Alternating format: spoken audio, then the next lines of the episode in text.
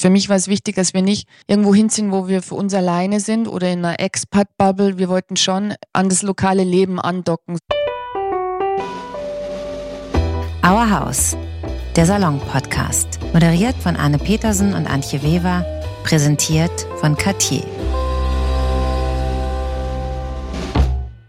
Herzlich willkommen heute bei Our House, Maria Schönhofer, die ich in Berlin kennengelernt habe, einmal über Chanel. Für die Marke arbeitet sie als Kommunikationsberaterin und gleichzeitig ist sie auch Yogalehrerin und zwar meine Yogalehrerin. Nun habe ich sie verloren, weil sie mit ihrer Familie ins Piemont gezogen ist und sich tatsächlich hier ein Haus gekauft hat. Und über dieses Haus wollen wir jetzt sprechen.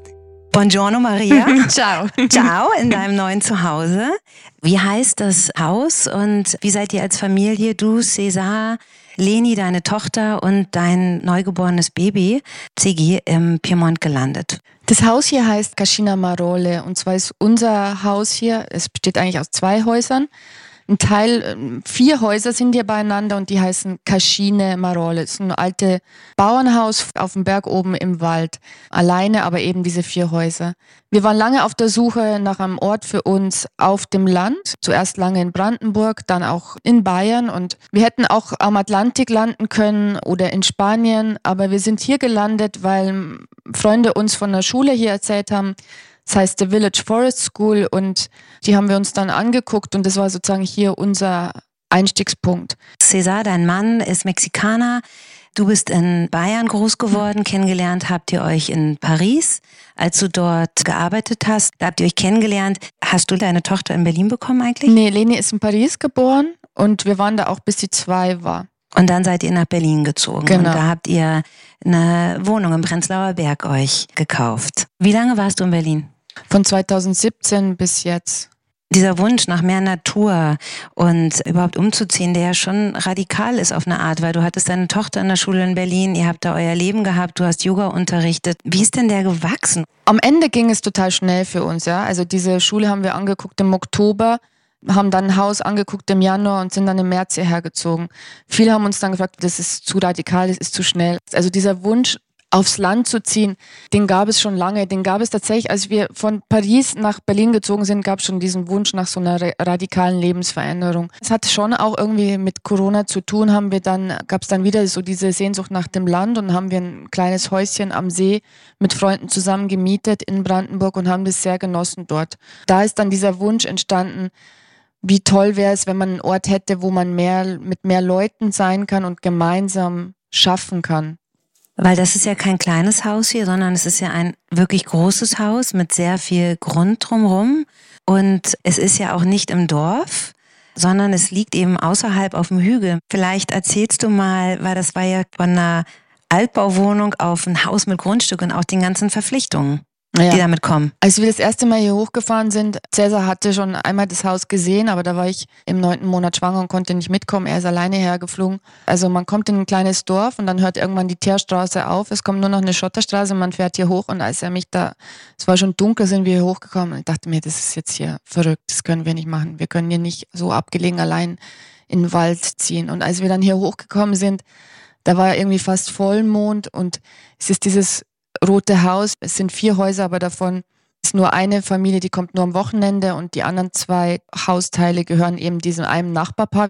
Und als wir da hier hochkamen, da war dann unsere rote Kaschina, das ist ein rotes Haus und der Himmel war so blau, schwarz und der Mond und ich habe dieses Haus gesehen und dahinter nur diese grünen Hügel und dann hat ist was passiert. Also ich habe es irgendwie gespürt, man könnte das sich trauen, man könnte das versuchen. Also es war intuitiv eine emotionale Verbindung. Ich muss sagen, ähm, ist natürlich absolute emotionale Entscheidung, also von uns beiden.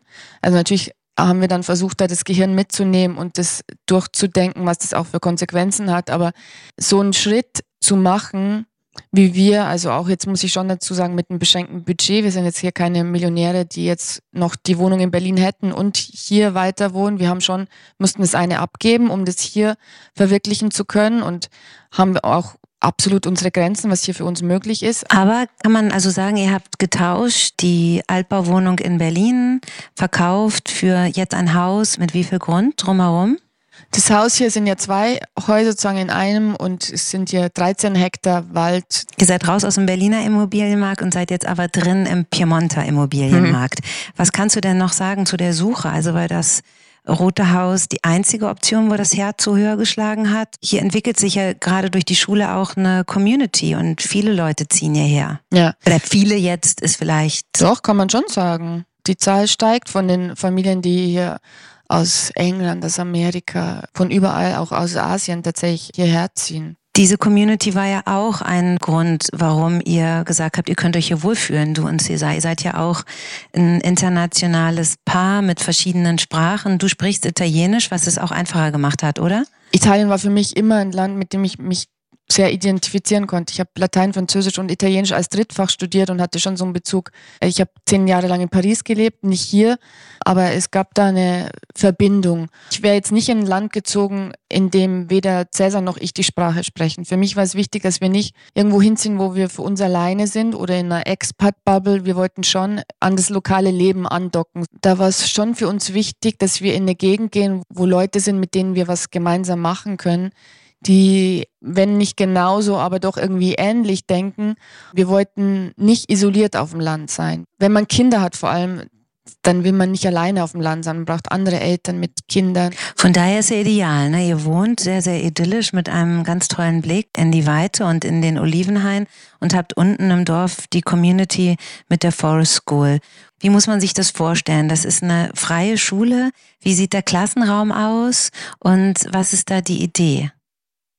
Die Idee ist, dass die Kinder noch länger Kinder sein dürfen, als sie jetzt im öffentlichen Schulsystem wären. Ich glaube, es ist so die Grundidee, dass die die Welt äh, einfach noch mehr entdecken können mit den eigenen Händen, mit den eigenen Füßen, mehr draußen sind, dass die sehen, wie viel Mühe es kostet, das eigene Essen wachsen zu lassen. Haben die aber ganz normale Fächer, also Italienisch und Mathe und das auch? Genau. Und das Schulgebäude ist ja eine Jurte. Genau, die Kinder sind in Jurten, also wenn sie nicht draußen sind, sondern tatsächlich auch den echten Unterricht haben, den haben die drin in Jurten, in denen sind sie Winter wie Sommer.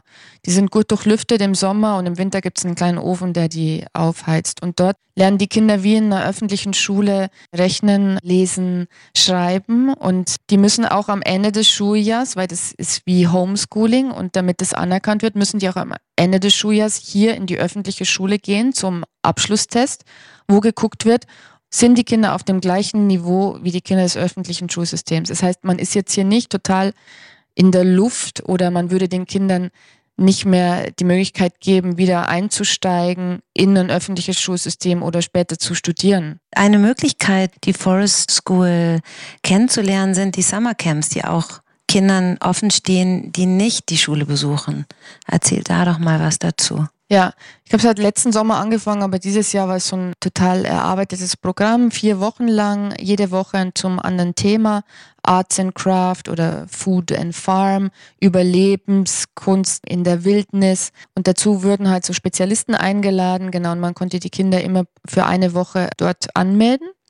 Und die konnten so die Schule erleben. Und das Haus ist zum Teil renoviert. Ihr habt das dann ja eingerichtet, habt die Sachen aus Berlin alles mitgenommen und euch hier neu aufgestellt. Das Haus kam auf uns zu. Also eigentlich war nicht die Idee, das so schnell hier zu kaufen. Die Idee war, nachdem wir im Oktober uns so ein paar Höfe und sowas angeguckt haben, waren wir eher so überfordert. Also man kommt dann mit der Idee, man kann hier für nichts einen Hof kaufen und träumt dann davon, den zu sanieren. Und dann merkt man, oh, zwei Laien, wir müssen ja auch selber arbeiten. Dann haben wir schnell gemerkt, hier einen eingefallenen mittelalterlichen Hof hier zu sanieren, das ist beyond. Das ist jenseits Aber entweder viel Zeit oder, oder, oder unglaublich viel Geld.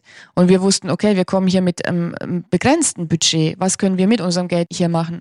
Dann dachten wir, wir kommen erstmal her, mieten und machen uns dann, wenn wir vor Ort sind, auf die Suche. Und dann kaum waren wir im Oktober wieder zurück, da war ich im achten Monat schwanger, genau, waren wir zu Hause, haben wir eine E-Mail bekommen, dass es hier ein Haus gäbe, das unseren Kriterien entsprechen würde. Wir haben den Leuten von der Schule gesagt, wir wollen was Abgelegenes, aber nicht ganz Isoliertes. Wir wollen aber was, was in der Natur ist und nicht in einem Ort, nicht in einem Dorf. Wir wollen Grundstück dazu, Und dann kam diese E-Mail mit einem 40 Seiten Dossier über diese Kaschina. Und es kam so, dass eine holländische Mutterfrau, die ja auch bei der Schule ist, dieses Haus kaufen wollte und sich dann dagegen entschieden hatte, weil sie alleinerziehend ist und für sie das zu weit von der Schule war und zu isoliert. Und dann haben wir da dieses Dossier, 40 Seiten Dossier da studiert und durchgeguckt, immer wieder, wieder und wieder und all diese Fotos. Die Community hat dann ja schon geholfen, die Immobilie zu finden. Vielleicht ist das auch jetzt so als Idee ganz schlau, dass man nicht über die Immobilie geht, sondern erst schaut, wo ist eine Community, wo, wo ich gerne sein will mit der Familie und wo es auch eine Möglichkeit gibt, die Kinder zur Schule zu schicken und dann waren die ja offensichtlich sehr hilfsbereit. Ganz genau. Uns fragen viele, was macht ihr im Piemont? Wie seid ihr im Piemont gelandet? Wieso seid ihr nicht in Portugal am Strand? Wieso seid ihr nicht auf Mallorca, wenn man es sich aussuchen kann, wo man hingeht? Weil Cesar Spanisch spricht. Genau. Dann muss ich sagen, das hat auch mit dem Budget zu tun, ja. Mhm. Ich, wir würden uns jetzt keine Cascina, kein so ein Haus wahrscheinlich mit der gleichen Zahl von Grundstück hier auf Mallorca leisten können. Aber Und in Italien, wie, wie steht das Piemont denn da? Ist das auch jetzt eine arme Gegend. Gleichzeitig steht es ja auch für diese ganzen kulinarischen Spezialitäten. Es gibt einen Teil des Piemonts, der Süden, der ist relativ touristisch entwickelt. Also da, da bei Alba, Cuneo, Aquiterme ist bekannt auch für den Weinbau. Da gehen die Leute zum Trüffelsuchen hin. Diese Gegend hier, der Norden von Piemont, ist total touristisch, kann man sagen, sozusagen unterentwickelt. Ist überhaupt auf keiner touristischen Landkarte. Es ist so die Zone südlich der Seen, die man so kennt, der Comasee, Lago Maggiore. Und das ist jetzt hier so ein bisschen Zwischenland, Niemandsland, ja, neben der Po-Ebene. Früher war das mal alles Weinbaugebiet, dann sind die Leute in die Stadt nach Turin, um bei Fiat zu arbeiten. Jetzt gibt's hier den Reisanbau und es gibt jetzt hier wieder neu sozusagen Weinbau in der Gegend, viel biologischen Weinanbau und eben Trüffelsuche, das machen die alten Männer hier aus dem Dorf, das ist hier keine Touristenattraktion. Aber der Mann der Schulbesitzerin, die Amerikanerin ist, ist ja eher Weinhändler und Weinbauer. Ja. ja. Ja. Und deswegen, auch zum Verständnis, hat sie ja auch die Schule hier eröffnet. Ja. Um die eigenen Kinder eben auch zu unterrichten. Was ja immer, wie ich finde, eine tolle Motivation ist, wenn die Schulgründer auch involviert sind, ist das Engagement natürlich auch dementsprechend hoch, oder? Ja, ganz genau. Es sind zwei Gründerfamilien, eben Summer und Fabrizio vom Weinhof und dann noch ein anderes Paar, die zwei Iren, die aus Amerika hierher gezogen sind und die vier Kinder haben und die sich gewünscht haben, dass ihre Kinder anders aufwachsen als jetzt in Amerika in der Schule. Dann wiederum seid ihr ja auch gar nicht so weit weg von Mailand. Die nächste größere Stadt, wie heißt die? Also näher noch als Mailand ist Turin. Turin ist eine Stunde entfernt hier und Mailand ist eineinhalb jetzt bis zum Zentrum. Von uns hier oben vom Berg bis zum Büro sind es eineinhalb Stunden. das wiederum die Nähe zu Mailand und der Mode ist ja auch eine, eine attraktive Mischung. Absolut. Es war auch die Idee für mich da auch gelegentlich zu arbeiten. Jetzt nicht mehr, nie mehr Vollzeit oder angestellt, aber ich habe für Akne viel in Mailand gearbeitet, kenne da viele Fotografen, Stylisten, Leute aus der Mode und dann ist das für mich auch eine Möglichkeit, dann Tür offen zu halten. Was habt ihr vor mit dem Haus? Es gibt ja einmal das Unmittelbare, was gemacht werden muss und dann was ein bisschen so eine längere Vision ist in die Zukunft. Der eine Teil ist saniert. Der zweite Teil, den müssen wir general sanieren, ganz neu strukturieren und da wollen wir eben so einen Ort schaffen. Einerseits will Cäsar sich dann Musikstudio einrichten, dann eine Wohnung dazu, wo Musiker kommen können, um mit ihm hier zu arbeiten und aufzunehmen und er dann produzieren kann. Ähm, das ist so Cäsars Idee der gemeinsamen Schaffens der Musik. Und meine Idee ist, dass es hier ein, ein Yoga-Ort entstehen soll, wo jetzt kein Yoga-Studio, wo man täglich kommt und hier von früh bis spät Yoga machen kann, sondern ein Rückzugsort, wo man so kleine Mini-Retreats veranstalten kann mit ähm, kleinen Hütten, individuellen in den Olivenhainen und dann einem Yoga- und Meditationsraum mit einem Pool, vielleicht einer Sauna, ein kleiner Rückzugsort im Wald ohne pompöses Angebot, die Natur hier spüren und erfahren.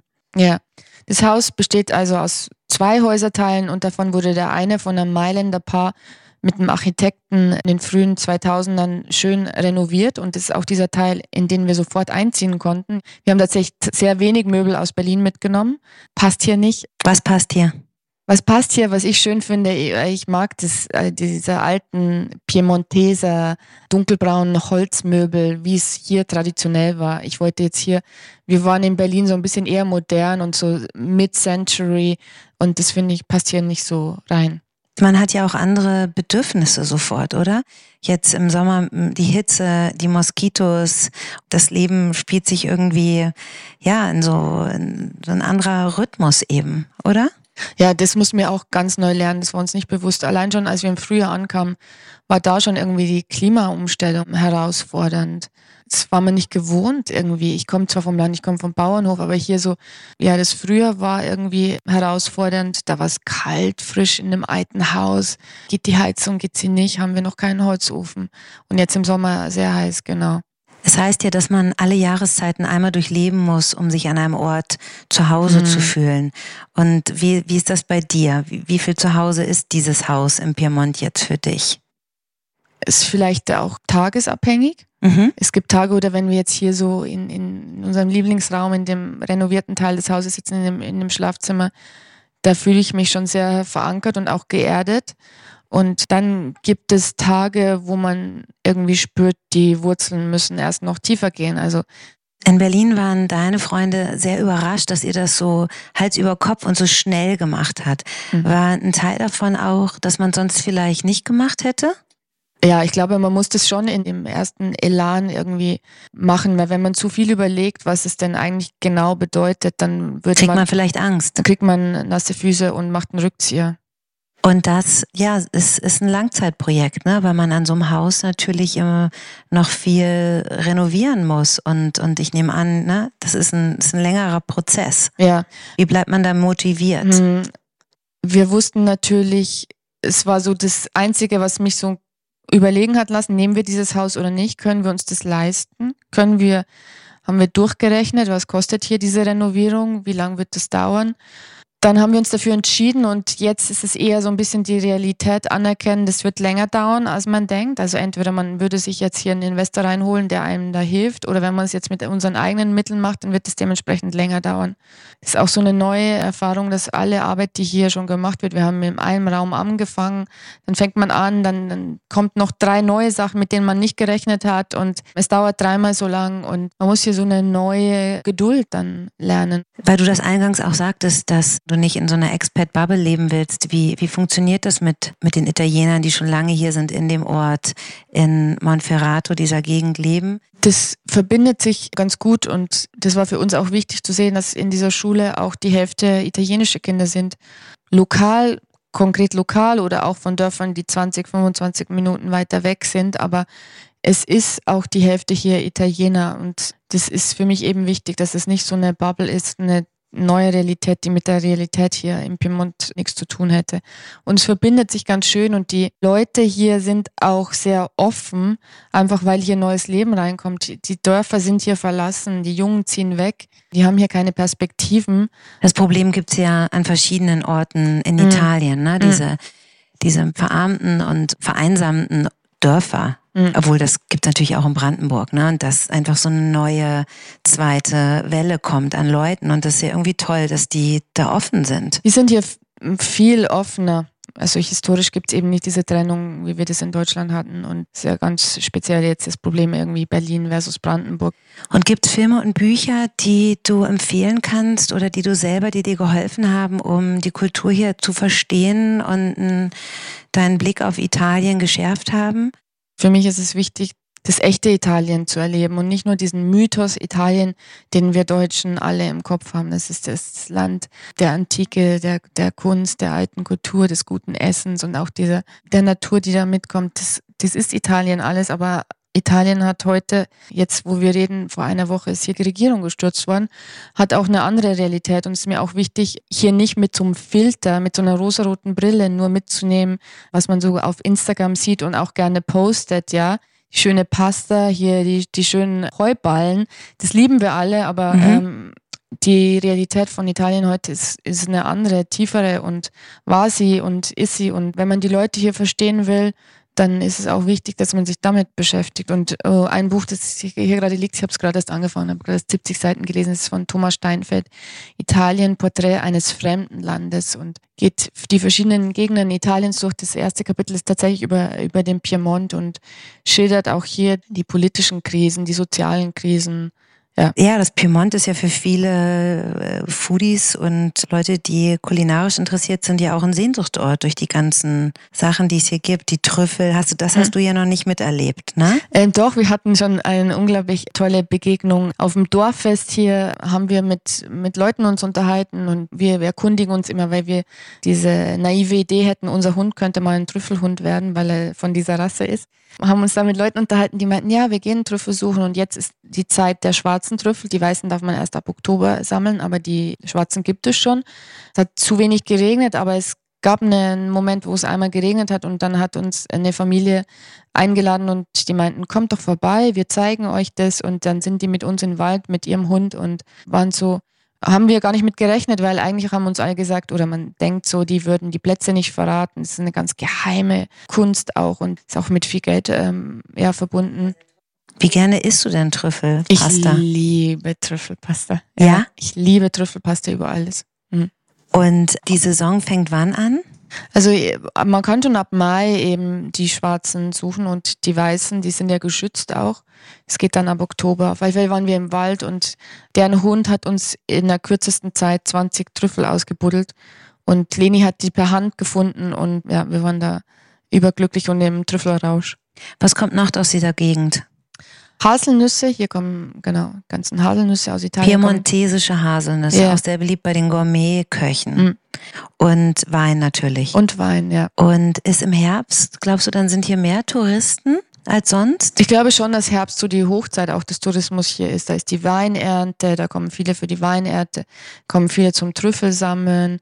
Die ganzen Bäume färben sich, die Moskitos ziehen sich zurück. Wie würdest du die Gegend hier dir erobern, wenn du es gern kennenlernen möchtest? Es kommt darauf an, ob man sozusagen mehr an der Natur und der Landschaft interessiert ist oder dem Essen oder ob man sich nach Stadt sehnt. Meine Freundin Mariam aus Berlin war hier und dann sind wir nach, gemeinsam nach Turin und haben da eine Seite von Turin erkundet und haben diese Wohnung des Designers, Fotografen Carlo Molino besichtigt und hatten da unglaublich inspirierende Besichtigung mit einem Fulvio, äh, dem Kurator, der ganz besessen ist von dem Leben von Carlo Molino und uns da alles erklärt hat und auch diese Verbindungen zum Okkulten, zum Magischen. Turin soll ja auch ganz besonders sein, weil es auf sowohl auf dem Dreieck der weißen als auch der schwarzen Magie liegt. Also auch energetisch ein ganz tolle Stadt, toller Ort. Und ich will unbedingt noch diese Wohnung auch von der Künstlerin Carol Rama, kann man auch besichtigen.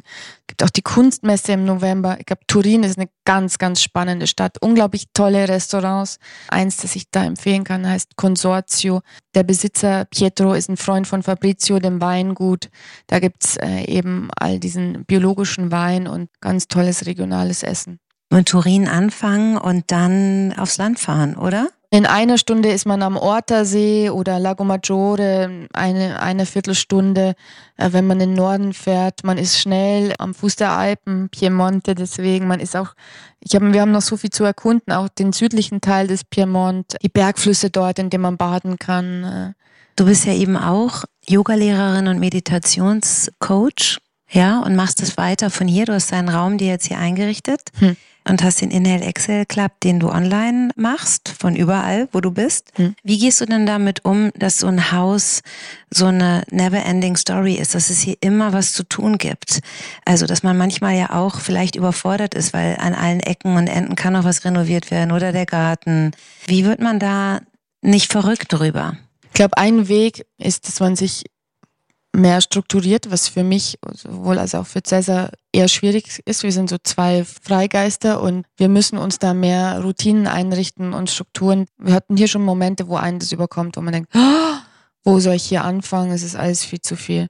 Und wenn man, ich muss immer in der Früh versuchen aufzustehen, bevor die Kinder wach sind, um mir einen Moment für mich zu haben, für eine Meditation, für eine kleine Yoga-Session, für einmal eine Bahn ziehen in unserem kleinen Mini-Pool mit Cäsar, einen Kaffee trinken, bevor die Kinder kommen. Mm. Abends müssen wir die Kinder früher ins Bett bringen, damit wir da Zeit für uns haben und damit ihr auch planen könnt, ne? Damit, damit wir planen können. Wir müssen uns tatsächlich hinsetzen gemeinsam und aufschreiben, was sind die Prioritäten, was muss jetzt vom Winter als erstes unbedingt gemacht werden. Sonst kommt man so in diesen Strudel und man verliert den Überblick. Also man hat schon mit ganz anderen Sachen zu tun als in der Stadt. Ja, auf alle Fälle. Und das ist aber das Abenteuer, oder? Ja, das ist das Abenteuer. ja, bist du noch am Vergleichen oder ist das sowieso der falsche Weg, das Leben vorher mit dem Neuen zu vergleichen? Kommt das vor oder bist du eigentlich sehr im Hier und Jetzt?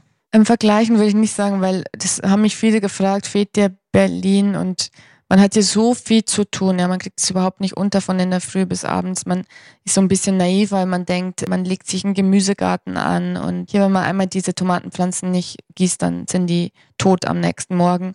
Also man hat hier so viel, dass man es kaum schafft. Es ist ein Bauernleben gleichzeitig auch, dass man verbindet mit, beide sind berufstätig, wir haben diese zwei kleinen Kinder, da kommt man gar nicht so viel zum Denken wie war das jetzt vorher oder zum Vergleichen. Mhm. Es gibt natürlich Momente, wo man Freunde vermisst oder Routinen, die man in Berlin hatte. Ich will jetzt nicht sagen, dass ich nie Berlin vermisse, genau. Das klingt aber nach einem erfüllten Leben. Das ist ja gut, ne? wenn man beschäftigt ist und einfach gar keine Zeit hat für vielleicht negative Gedanken oder was du sagst, vermissen. Ich finde das eigentlich ganz, also spricht sehr dafür, dass ihr im richtigen Leben hier angekommen seid. Ja, richtiges Leben ist, ist eine interessante Formulierung. Mir ist eigentlich wichtig zu vermitteln, dass es nicht das eine richtige Leben gibt. Also man entscheidet sich für eins und es gibt hier Momente, wo uns das über den Kopf wächst und uns auch Angst macht. Wie mhm. schaffen wir das alles? Und dann meint Cäsar eben, dass das eine Entscheidung dafür ist und wir uns dafür entscheiden, das zu machen und glücklich zu sein hier. Und es gibt auch hier schwere Momente. Wenn aber beide irgendwie dieses Abenteuer wollten, dann wurschtelt man sich da ganz gut durch. Das ist auch nochmal wichtig. Ne? Ihr habt da beide den gleichen Traum gehabt und beide wollten das. Das ist ja auch wichtig in einer Partnerschaft, wenn man sich für einen neuen Ort entscheidet, ne? Absolut. Ich habe Freunde, die das auch wollten, wo es aber entweder er mehr wollte oder sie mehr wollte und das funktioniert nicht. Also das, wenn man das so macht wie wir mit unseren eigenen Mitteln und unseren Job, so wie wir die heute leben und, und den damit verbundenen Grenzen auch, dann muss man das beide genauso wollen. Sonst wirft der eine dem anderen schnell vor, du wolltest das ja und es kann nur funktionieren, wenn beide das gleich wollen. Mich hat das beeindruckt, dass ihr eben nicht hier gemietet habt und euch erstmal ausprobiert habt, sondern dass ihr wirklich die Wohnung verkauft habt und alles auf eine Karte gesetzt habt. Das ist ja schon so ein großer Schritt und ich glaube aber ganz fest, dass es auch dass es auch der richtige Weg ist, das so ohne doppelten Boden und Netz zu machen. Ist natürlich ein Risiko. Wie wird es mit der Schule weitergehen? Wo geht Leni später auf die Schule? Für euch beruflich? Für klappt uns das beruflich? freie Arbeiten vom Land? Klappt das nicht? Müssen wir in die Stadt gehen wieder, um zu arbeiten? Aber irgendwie ist es so, wie wenn man sich für einen Partner entscheidet. Oft liegt dann auch in der Entscheidung eine Befreiung. Und heutzutage ist es so, wir haben ja jetzt hier keinen Millionenkredit aufgenommen. Und wir sagen uns auch immer, es ist heute anders als vor 20, 30 Jahren. Ja, wenn wir in ein paar Jahren merken, es ist es doch nicht, dann kann man das auch wieder verkaufen. Das nimmt vielleicht auch den Druck aus das der ganzen Sache. Das nimmt den Druck Sache. raus. Hätten wir jetzt hier fünf Millionen Kredit an der Backe und müssten den abarbeiten und hätten diesen Druck, dieses Geld aufbringen zu müssen, dann könnte man abends nicht gut einschlafen. Wir können hier abends gut einschlafen, weil wir müde sind. Du bist ja selber auf dem Land groß geworden, auf dem Bauernhof. Gibt's da jetzt so Sachen, wo du das in der Rückblende anders siehst? Oder denkst du, es hat dich auch gut vorbereitet für das Leben, das du jetzt führst? Es hat mich schon auf eine Weise gut vorbereitet, auch wenn man das nicht vergleichen kann, weil meine Eltern ja von dem Bauernhof gelebt haben. Also mein Vater war auch Maurer nebenbei, aber das war auch die Haupteinkunft. Mit eher mit äh, Getreide oder mit Kühen? Wie muss man mit, sich den Bauernhof in Bayern vorstellen, den es ja noch gibt? Den gibt es noch, aber gerade hat äh, vor zwei Monaten mein Bruder die Kühe verkauft tatsächlich. Es war nicht Haupteinkunft, um genau zu sagen, sondern es war immer Nebeneinkunft. Mein Vater war Maurer und meine Mutter hat sich um die sechs Kinder gekümmert und um die zehn, zwölf Milchkühe. Wir haben immer Milch produziert. Weil du gerade sagtest, es hat dich auf eine Art vorbereitet. Inwiefern? Ganz einfach, weil man dann eine Idee hat, von der Realität vom Landleben, was das bedeutet, wie früh man da aufstehen muss und wie man abends ins Bett geht und wie viel Kraft es kostet, Dinge anzubauen, Dinge zu ernten, dass es nicht so einfach geht. Man denkt, man stellt sich eine Tomatenpflanze in der Stadt auf den Balkon und dann kommen die Tomaten, aber es ist viel mehr Arbeit und viel auch körperliche Arbeit und wir haben ja jetzt hier irgendwie keine Angestellten, die uns hier den Garten machen, sondern wir müssen das selber machen. Ja, ja. ja. Mhm.